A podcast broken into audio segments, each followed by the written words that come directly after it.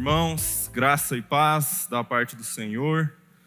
Muito bom estar aqui mais uma vez com os irmãos para partilhar da palavra do Senhor. E eu quero já te convidar para abrir sua Bíblia no livro de Atos dos Apóstolos, no capítulo 16. Como o Marcão falou, hoje a gente está encerrando a nossa minissérie sobre quem nós somos como Igreja Sal da Terra, os nossos princípios, os nossos valores, realçar conservar e hoje temperar, né? que é o nosso lema é realçar quem nós somos em Cristo, conservar o que nós temos aprendido dele e a partir disso sim uh, temperar o mundo. A partir das propriedades do sal, nós entendemos esses três aspectos da nossa vida cristã. E hoje, inclusive, eu ia gastar um tempo mostrando mais coisas visuais aqui, é, falando um pouco dos nossos símbolos e dos nossos conceitos, mas o Senhor me fez entender da gente ser um pouco mais profundo e entender não apenas os aspectos de sermos igreja Sal da Terra que se reúne na Rua 90 ou do próprio Ministério Sal da Terra, mas uh, o nosso propósito de temperar como propósito universal da igreja, como jeito de ser, como jeito de agir da igreja de Jesus. E para isso, Uh, o texto de Atos dos Apóstolos, no capítulo 16, pode nos ajudar bastante. Atos dos Apóstolos, capítulo 16, a partir do verso 19, a, a, a conhecida história de Paulo e Silas na prisão. A partir do verso 19, que diz: Percebendo que sua esperança de lucro tinha se acabado, os donos da escrava agarraram Paulo e Silas e o arrastaram para a praça principal diante das autoridades. Nesse episódio aqui, Paulo e Silas tinham acabado de expulsar o demônio de uma mulher que era utilizada por alguns homens para, sobre poder de demônios, fazer adivinhações. E esses homens lucravam com essa mulher. E uma vez que eles perceberam que a sua esperança de lucro havia sido desfeita pela ação e a oração de Paulo e Silas, decidiram denunciá-los às autoridades. Versículo 20. E levando-os aos magistrados, disseram: Estes homens são judeus e estão perturbando a nossa cidade, propagando costumes que a nós romanos não é permitido aceitar nem praticar. A multidão ajuntou-se contra Paulo e Silas, e os magistrados ordenaram que se lhes tirassem as roupas e fossem açoitados. Depois de serem severamente açoitados, foram lançados na prisão. O carcereiro recebeu instrução para vigiá-los com cuidado. Tendo recebido tais ordens, ele os lançou no cárcere interior e lhes prendeu os pés no tronco. Por volta da meia-noite, Paulo e Silas estavam orando e cantando hinos a Deus, e os outros presos os ouviam. De repente, houve um terremoto tão violento que os alicerces da prisão foram abalados. Imediatamente, todas as portas se abriram e as correntes de todos se soltaram. O carcereiro acordou e, vendo abertas as portas da prisão, desembanhou sua espada para se matar, porque pensava que os presos tivessem fugido. Mas Paulo gritou: Não faça isso, estamos todos aqui. O carcereiro pediu luz Entrou correndo e trêmulo, prostrou-se diante de Paulo e Silas. Então levou-os para fora e perguntou: Senhores, que devo fazer para ser salvo? Eles responderam: Creia no Senhor Jesus e serão salvos você e os de sua casa. Até aqui. Graças a Deus pela palavra do Senhor. Vamos ter mais uma palavra de oração. Senhor, nos colocamos diante da tua palavra, Senhor nos colocamos diante do Evangelho da graça de Deus manifestado nas Escrituras e, e pedimos, ó Deus, a graça e a intervenção do Espírito Santo nos nossos corações, ó Deus. Sobre a minha vida, ó Pai, para que a palavra que saia da minha boca não venha de mim mesmo ou da minha vontade, mas proceda do Senhor e aos nossos corações aqui, para que sejamos abertos, ó Deus, o nosso entendimento, a nossa atenção seja totalmente capturada pelo Teu Espírito Santo nessa manhã, Senhor, para que possamos receber e absorver tudo que o Senhor tem para nos ministrar, ó Deus. Essa é a nossa oração em nome de Jesus. Amém. Bom, como eu estava falando no início, minha intenção aqui hoje é tentar mostrar de maneira mais ampla do que somente o significado de temperar para a igreja aqui na Sal da Terra, na Rua 90, mas o significado de temperar, de sermos esse sal da terra, como Jesus disse lá no seu Sermão do Monte: Vós sois o sal da terra, se o sal vier a perder seu sabor, para nada mais presta. E aí, nesse sentido de que uma vez que nós somos realçados, somos alcançados pela graça de Jesus, e a identidade que Ele colocou em nós desde a criação do mundo é realçada, vem afora, esse, esse perfume sai de dentro de nós e nós começamos a entender de fato quem nós somos em Jesus e já não temos mais uh, que depender dos nossos traumas, da nossa história familiar, mas a própria criação de Deus em nós se manifesta e nós entendemos que somos filhos de Deus e por isso nós podemos uh, viver em liberdade e nos colocar à sua disposição para servi-lo. Nós conservamos isso. Grande parte do trabalho do crente é continuar se lembrando da sua identidade, continuar conservando dentro de si esses princípios, porque o pecado, o mundo está constantemente tentando nos tirar disso.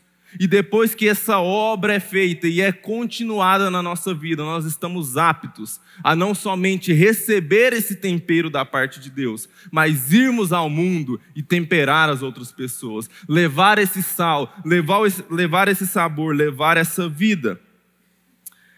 E sobre muitos aspectos, meus irmãos, o propósito do crente, do cristão, da igreja no mundo, tem muito a ver com a acusação que fizeram a Paulo e Silas para levá-los à prisão. No versículo 21 diz que eles eram propagadores de costumes que os romanos não poderiam tolerar nem praticar.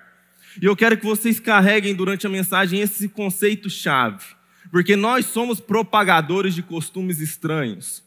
Nós somos chamados, é, como principal questão do nosso tempero, é que a gente acrescenta algo diferente ao que estava lá. Nós não somos um tempero qualquer comum que todas as pessoas usam. Nós somos algo que traz um sabor diferente de tudo que o resto da humanidade já viu. O nosso papel é de fato ser diferente do resto dos seres humanos.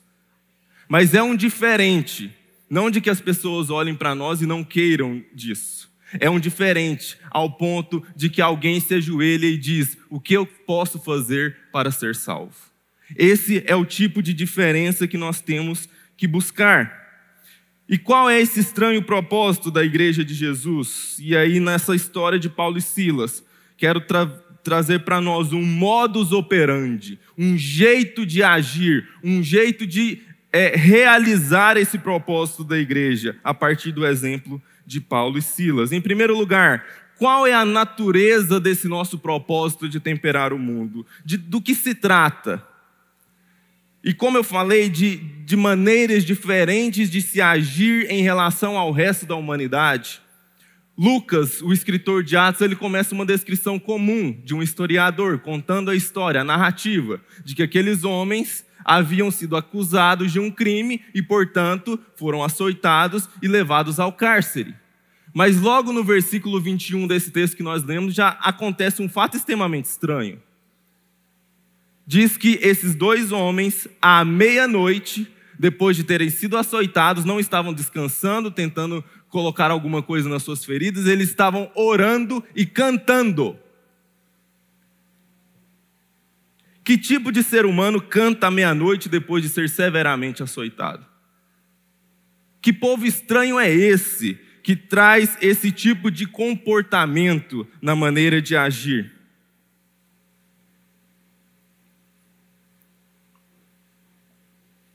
Pensando sobre tempero, sobre temperar, você provavelmente que é cozinheiro, ou se você tem uma mãe, ou se você tem uma avó, que está lá fazendo, sei lá, um macarrão e um molho de tomate, você já viu aquele comportamento muito típico?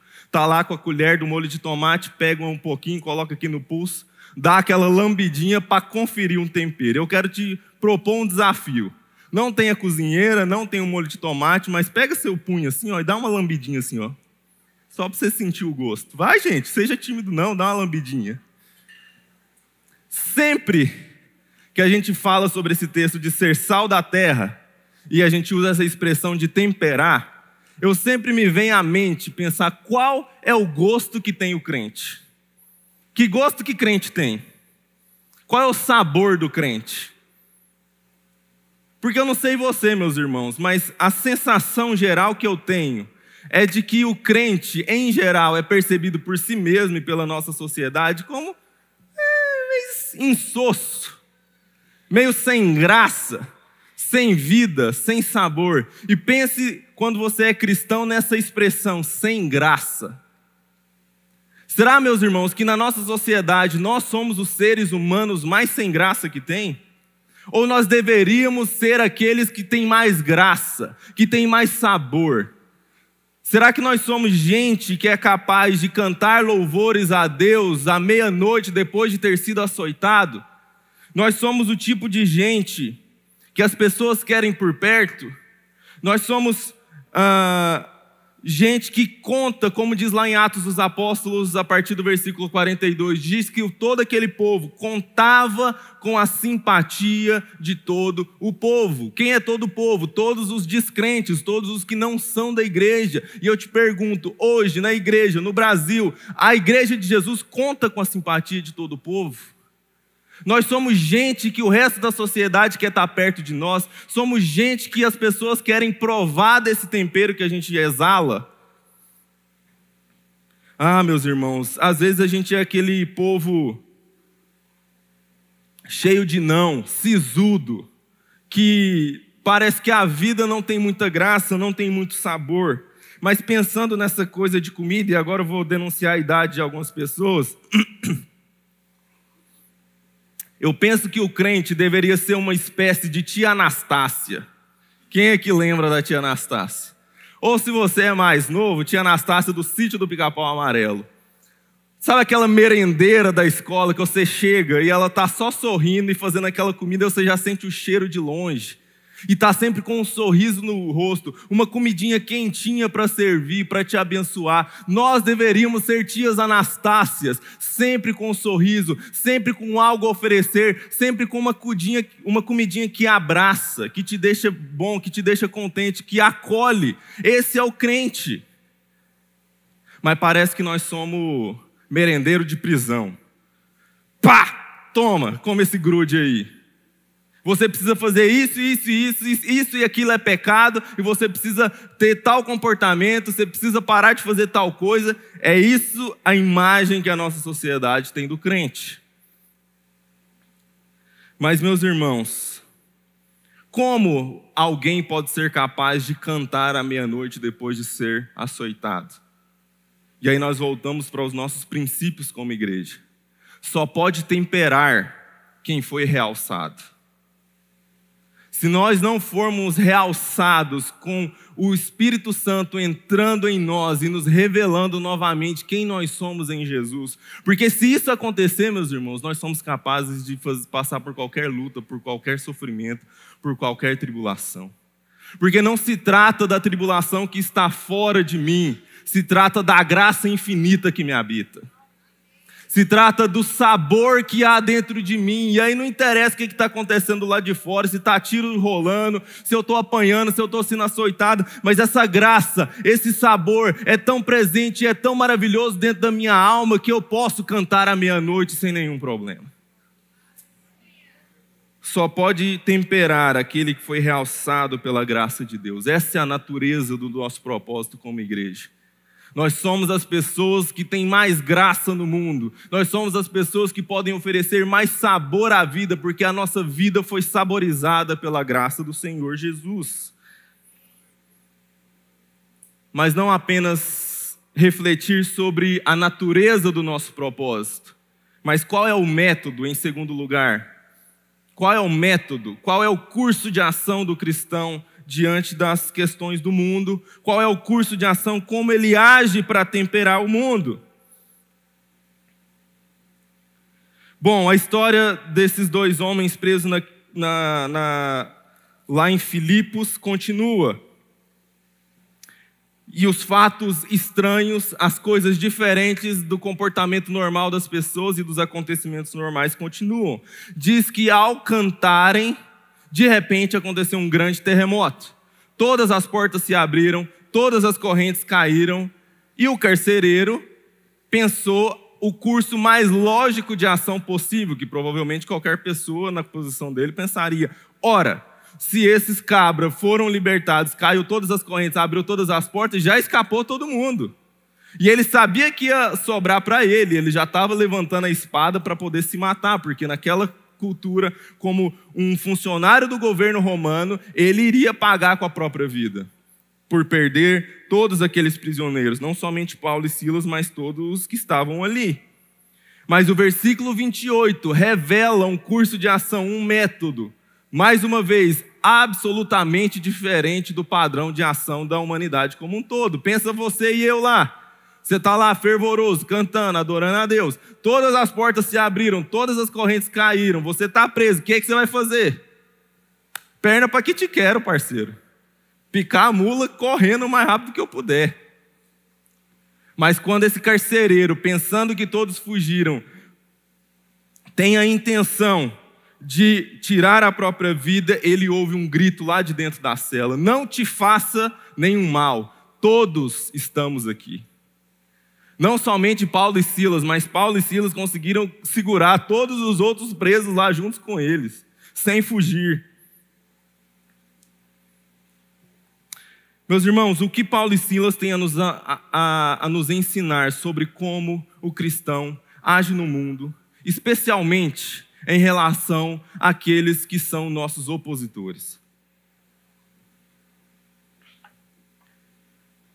Nos tempos e no clima que há em geral no Brasil hoje, quando nós comparamos com Paulo e Silas nesse momento, encarcerados pelo governo romano. Paulo e Silas tinham motivos para estar bravos contra o governo romano? Tinham motivos para achar ruim o que estava o governo fazendo? Eles poderiam, sei lá, estar tá matando, roubando, ou até andando livremente de ônibus até Brasília, caminhando com liberdade pela Praça dos Três Poderes, mas eles estavam com os pés presos num tronco. Eles não estavam livres, eles estavam presos.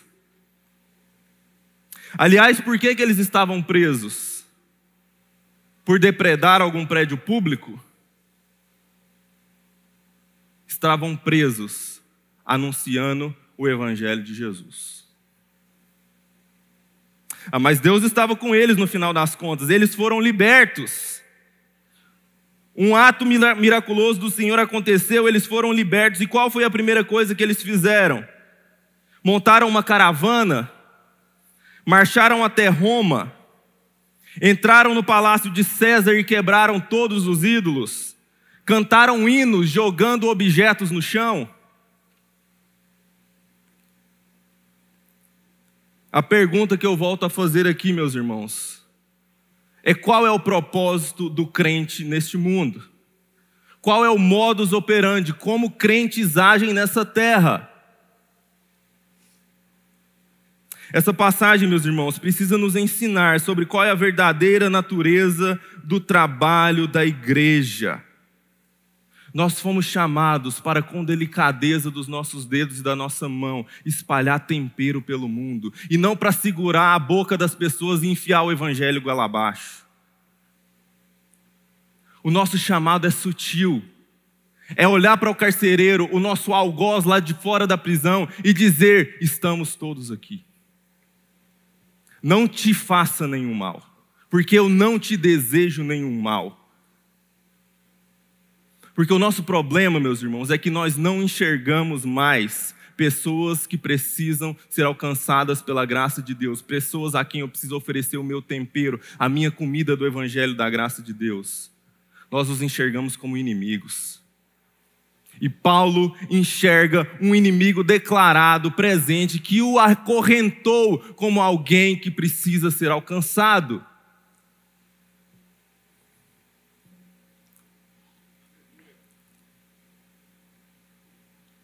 Qual é o Deus que nós servimos, meus irmãos?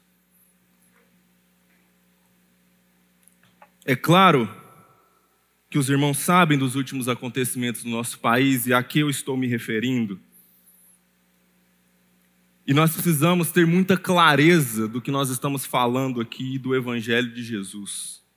Porque, mais uma vez, meus irmãos, eu vou falar mais algumas vezes sobre isso, não se trata, em nome de Jesus, de ideologia A ou B. Trata-se de como os crentes agem. E nós não podemos ficar calados diante de crente dando glória a Deus e cantando hino, quebrando tudo em Brasília.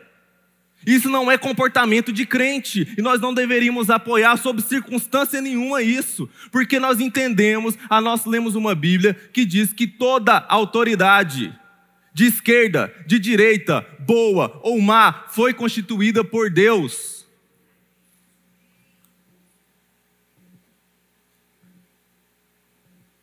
Você realmente acha que o Deus que libertou a Paulo e Silas causando um terremoto, se ele quisesse tomar Brasília, ele não teria poder para fazê-lo? Tem um texto aí, eu acho que os irmãos vão conseguir projetar. Mateus capítulo 26, dos versos 51 e 53. Jesus está prestes a ser preso e levado para condenação. E olha o que aconteceu: um dos que estavam com Jesus, estendendo a mão, puxou a espada e feriu o servo do sumo sacerdote, decepando-lhe a orelha.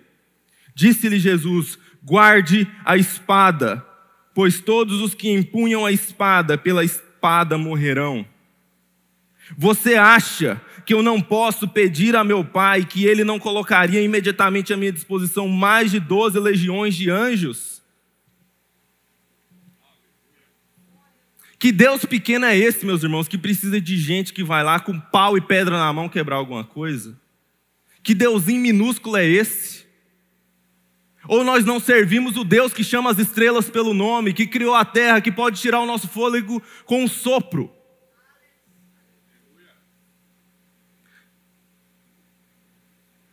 Será que nós é que não precisamos parar e olhar e entender o que que Deus está fazendo nessa terra?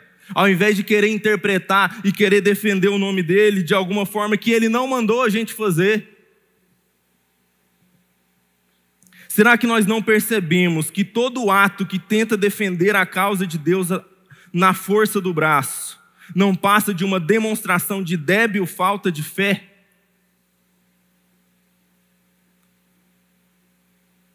Toda vez, meus irmãos, que nós vamos na força do braço, é por isso que nós, em política cristã, entendemos que a igreja de Jesus é antirrevolucionária.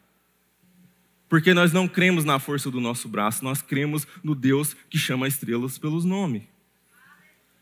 E quando alguma coisa está acontecendo na nossa nação e no nosso país, o nosso papel é discernir qual é a vontade dele.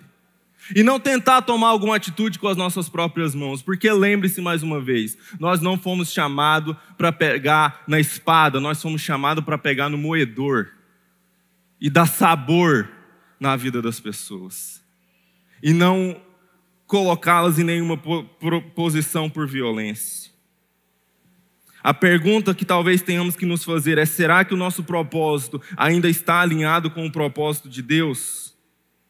Parece que nós desistimos de falar ao Senhor: Eis-me aqui, envia-me a mim para temperar. E agora tudo que a gente quer perguntar é a mesma pergunta que os discípulos fizeram quando Jesus estava prestes a subir às alturas: Será nesse tempo que restaurarás o governo e o poder a Israel?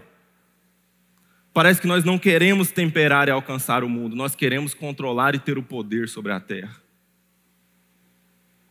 Essa é a grande diferença. Nós não fomos chamados para dominar as pessoas, porque esse mundo é dominado pelo Rei dos Reis e Senhor dos Senhores, não por qualquer homem. Mas nós fomos chamados a instar, a insistir com todas as pessoas que se arrependam dos seus pecados e voltem para Jesus. A minha maior preocupação, meus irmãos, nesse tempo é que parece que nós somos tão contaminados por ideologias, por qualquer lado que seja, que nós começamos a pensar como militantes e não como cristãos.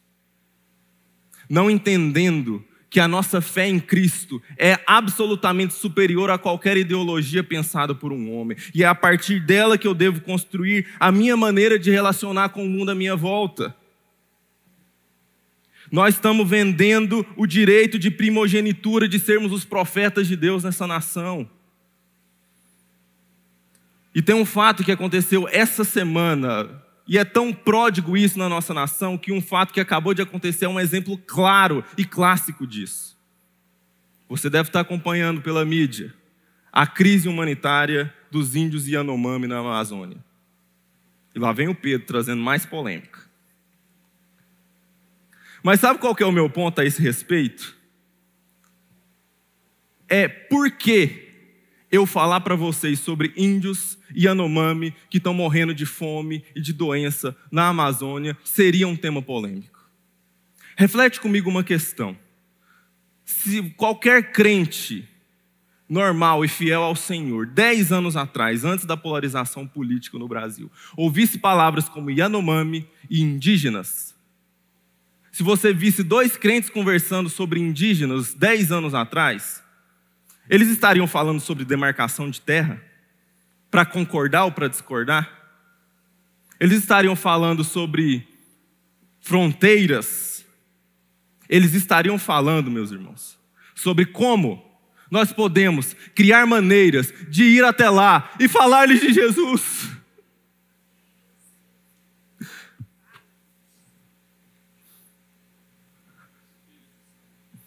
Parece que nós tocamos e aí a gente trocou até a palavra. A gente não tem. Antigamente a gente falava muito qual é a agenda da igreja. Qual é o dia e a hora que a igreja vai sair e agir. Hoje a gente fala em pauta. Qual é o assunto que vamos discutir?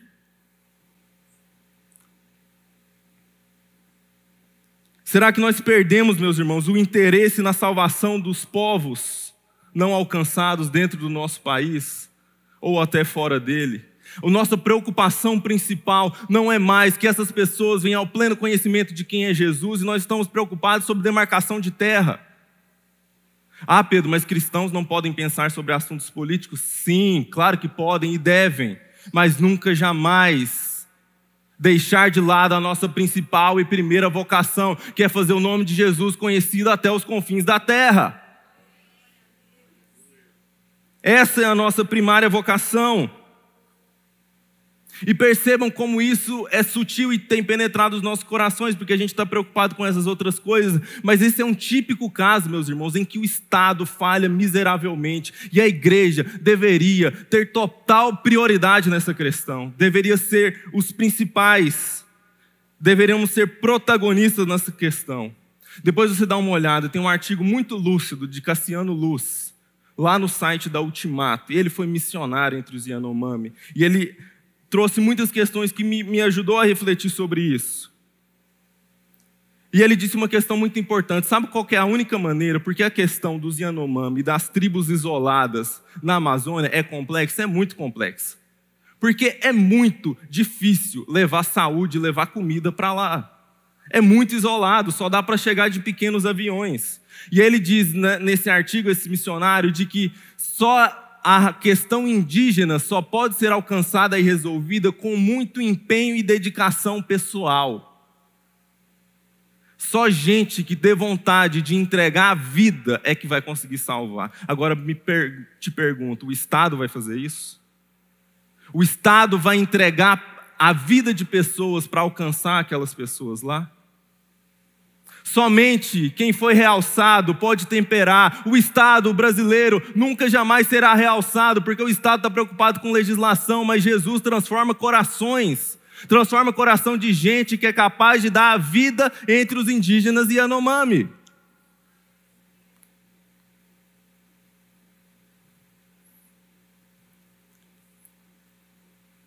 E sabe, meus irmãos, e a gente pensando qual é o papel da igreja na sociedade, Sabe quem são os maiores especialistas do Brasil nos Yanomami? Os missionários cristãos.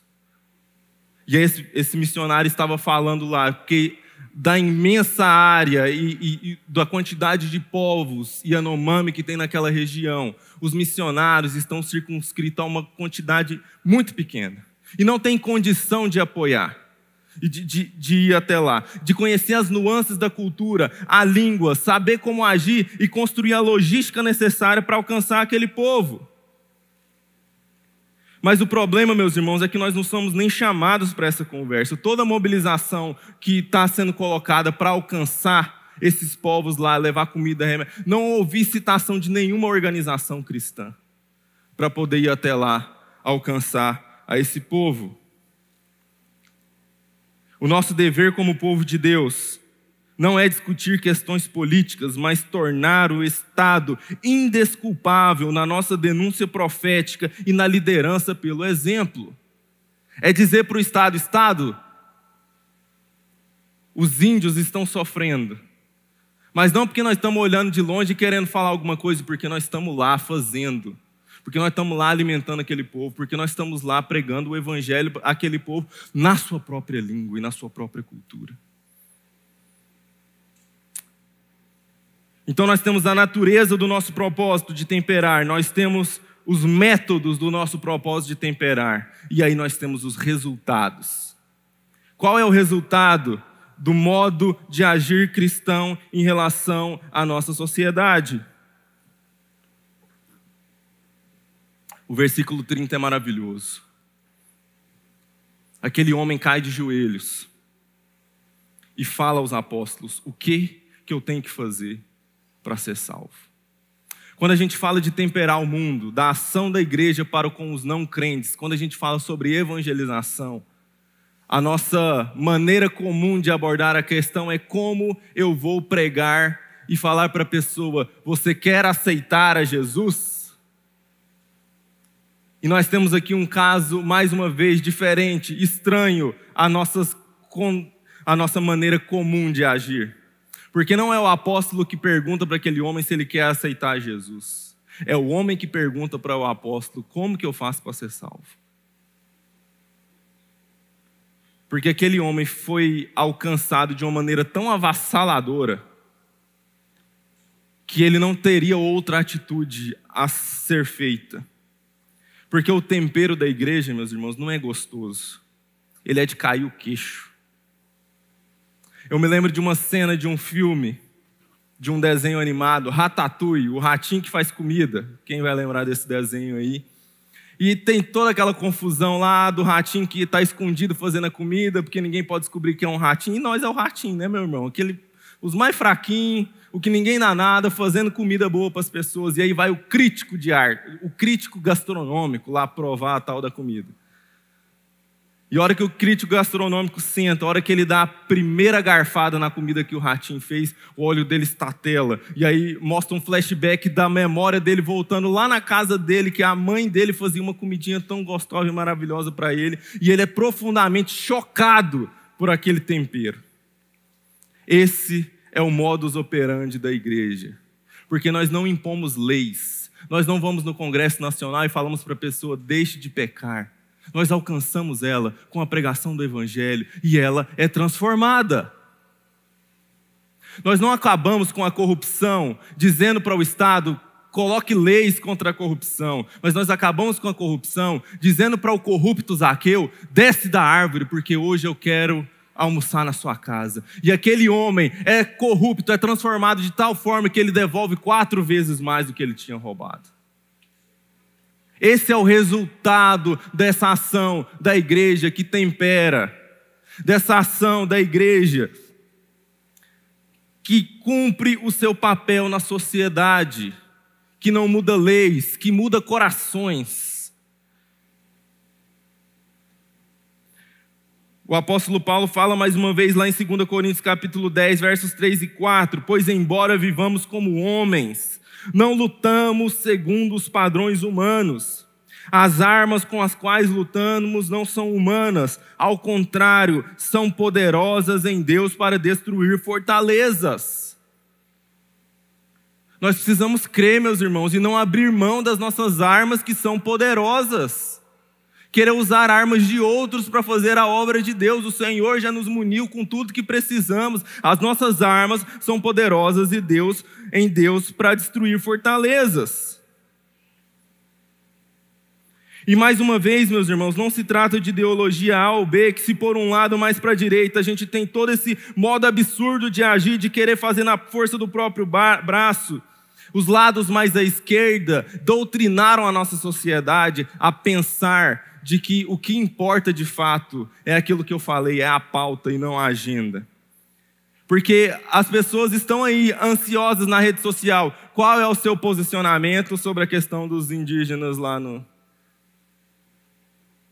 O que, que você tem a dizer sobre isso? Isso é completamente, radicalmente contra o Evangelho. Jesus, Deus, não está aí para a sua opinião sobre os Yanomami. Ele está querendo saber o que, que você vai fazer a respeito. Nós não somos gente que faz cardápio com comida boa para entregar para as pessoas. Cardápio não enche a barriga de ninguém. O que a gente faz é trazer o prato com comida quente. Esse é o papel da igreja: agir e não falar. Deus está preocupado com o que ele diz lá em Mateus capítulo 25. Jesus disse lá em Mateus capítulo 25, verso 42: Pois eu tive fome e vocês me deram de comer, eu tive sede e me deram de beber.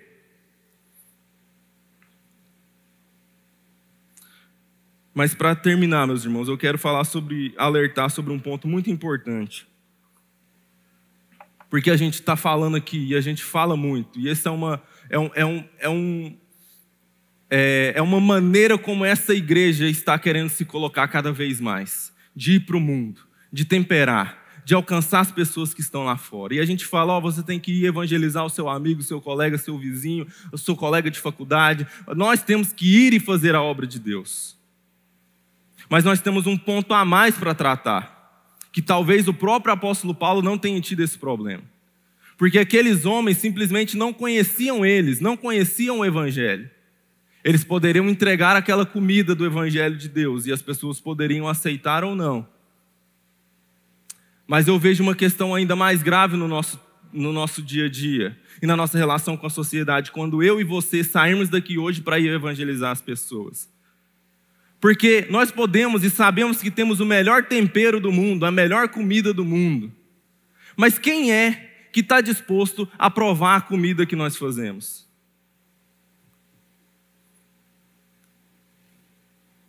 Quem é que quer ouvir o que um crente tem a dizer nos dias de hoje? Nós temos um desafio grande, meus irmãos, como igreja local, e eu acho que isso é um desafio da igreja brasileira. Não sei há quanto tempo você está aqui, mas não, eu, eu, também fiquei tentando lembrar, mas eu não me lembrei de uma pessoa específica. Pode ser que tenha, mas você conhece alguém aqui na Sal da Terra 90 que tenha menos de 18 anos e que seja uma pessoa nova convertida e que não seja filho de um crente? Se eles existem no nosso meio, glória a Deus, mas são muito poucos. Nós temos uma crise de alcançar as novas gerações com o Evangelho de Jesus, de fazê-los crerem no Evangelho. Agora nós estamos aqui falando sobre temperar e evangelizar. E me fala o seguinte: e se a gente se colocasse um desafio aqui hoje, de sair daqui, aqui não, porque talvez lá vai estar vazio, mas amanhã, e lá na praça universitária, falar de Jesus para as pessoas? Você acha que aquele jovem universitário lá, ou muitas outras pessoas da nossa sociedade, estariam dispostas a ouvir o Evangelho de Jesus? Iriam parar para te ouvir falar de Deus? Ou eles iriam dizer o quê? Aquele povo que foi lá em Brasília quebrar tudo? Não, quero saber de vocês não. Porque, meus irmãos, nós podemos nem ter ido lá, nós podemos nem ter concordado com isso, mas esse rótulo já está pregado na nossa testa. Nós fomos contados entre os escarnecedores nesse país. E nós não podemos falar de perseguição, porque não foi por pregarmos o Evangelho que fomos mal vistos por a nossa sociedade, foi pelos nossos erros e nossos pecados, nós precisamos assumir isso. Como o apóstolo Paulo fala lá em Romanos 2,24, pois está escrito: o nome de Deus é blasfemado entre os gentios por causa de vocês.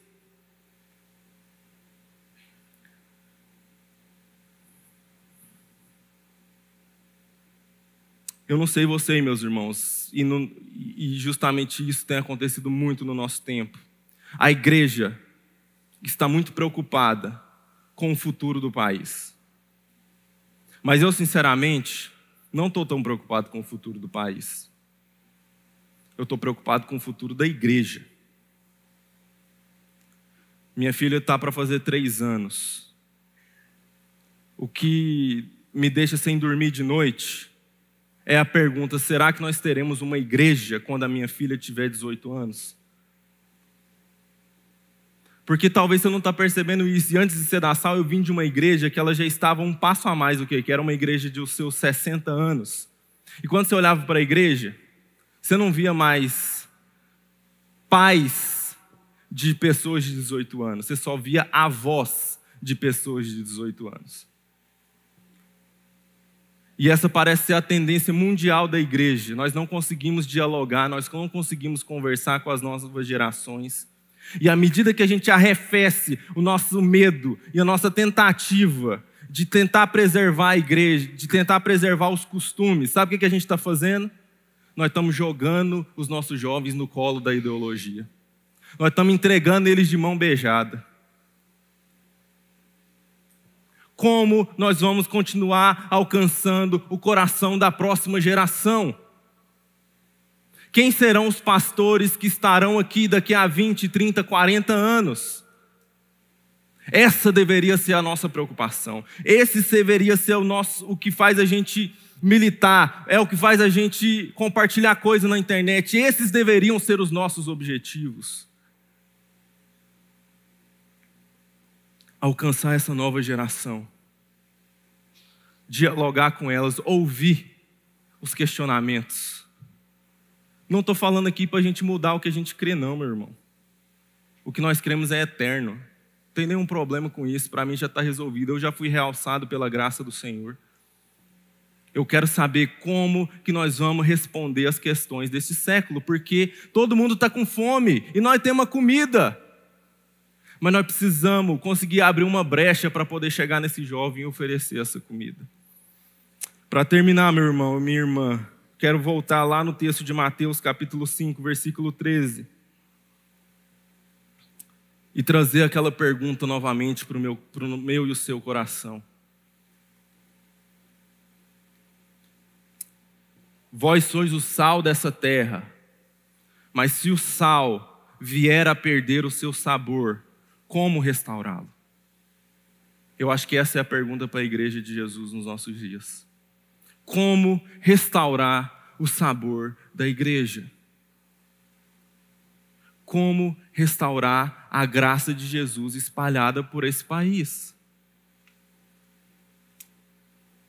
Eu queria te convidar a orar comigo por isso. Isso, como eu disse no início, é maior do que a 90. Isso é um clamor pela igreja no Brasil, meus irmãos. Nós precisamos restaurar o sabor em nome de Jesus. Nós precisamos ser novamente aquele povo que alcança e que salva a gente nessa nação. Feche seus olhos. Nos colocamos mais uma vez diante de Ti, Senhor. A Tua palavra fala que se o Teu povo, que se chama pelo Teu nome, se humilhar e orar, e se converter dos seus maus caminhos, o Senhor viria e sararia a nossa terra. Nos ajude, Senhor, a nos humilhar, a orar, a buscar o Senhor. A buscar, ó Deus, as armas do Senhor, o jeito do Senhor de fazer as coisas. Ah, Deus, restaura a compaixão no nosso coração. Restaura o nosso olhar de amor, ó Deus, e graça com aquele que é contra nós. Nos ensina novamente a amar nosso inimigo. A não ver algozes contra nós, mas ver gente dizer: perdoa, Senhor, eles não sabem o que fazem. Oh Deus, nos ajude, oh Deus, a ser gente que tem graça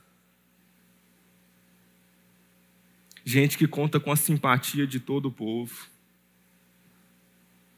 para apresentá-las, Senhor, ao Jesus que transformou a nossa vida, que nos deu alegria, que nos tirou de um poço de lama e nos salvou e nos deu um novo motivo para viver. Que a gente possa simplesmente falar isso para as pessoas, mostrar isso para as pessoas, ó Deus Quebra, Senhor, todos os rótulos. Quebra, Senhor, todas as construções de, de tentar ser alguma coisa que o Senhor não quis para a sua igreja nesse país, Senhor. Mas que sejamos, ó Deus, tudo aquilo que o Senhor quer que nós sejamos, ó Pai. Para alcançar e transformar de fato essa nação. Nos ajude aí a temperar o mundo, ó Deus. É nossa oração em nome de Jesus. Amém. Graça e paz, meus irmãos. Senhor te deu uma semana abençoada, cheio do poder e da graça do Senhor em nome de Jesus.